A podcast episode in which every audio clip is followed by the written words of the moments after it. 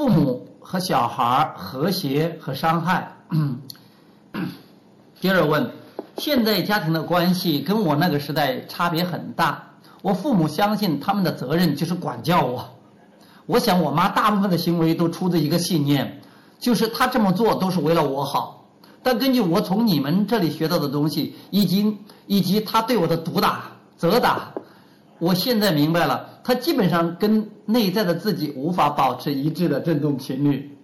不久以前，我在走廊上看到一对母女，小女孩往后退了一步，大喊“不要”。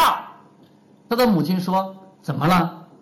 小女孩说：“不要。”母亲说：“哦，你想走在前面吗？”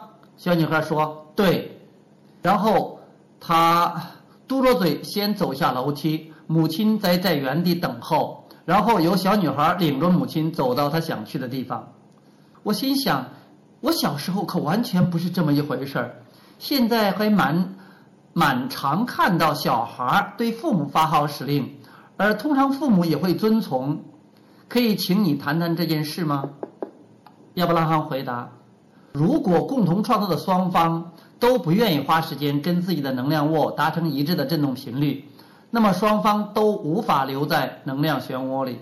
而通常失去连接最久的人，也就是感觉最糟糕的人，是负责掌掌控情势的人。但是。”衡量没有力量的人有没有力量，就等于问道于盲，那不可能产生任何成效，而且大家都不会快乐。从 从我们的观点来看，只有长久留在创造能量漩涡的人，才有能才能有效的领导或教养子女。如果你不花时间让自己的振动频率符合本源的力量，清澈清澈的观点和知识。你就无法领导别人。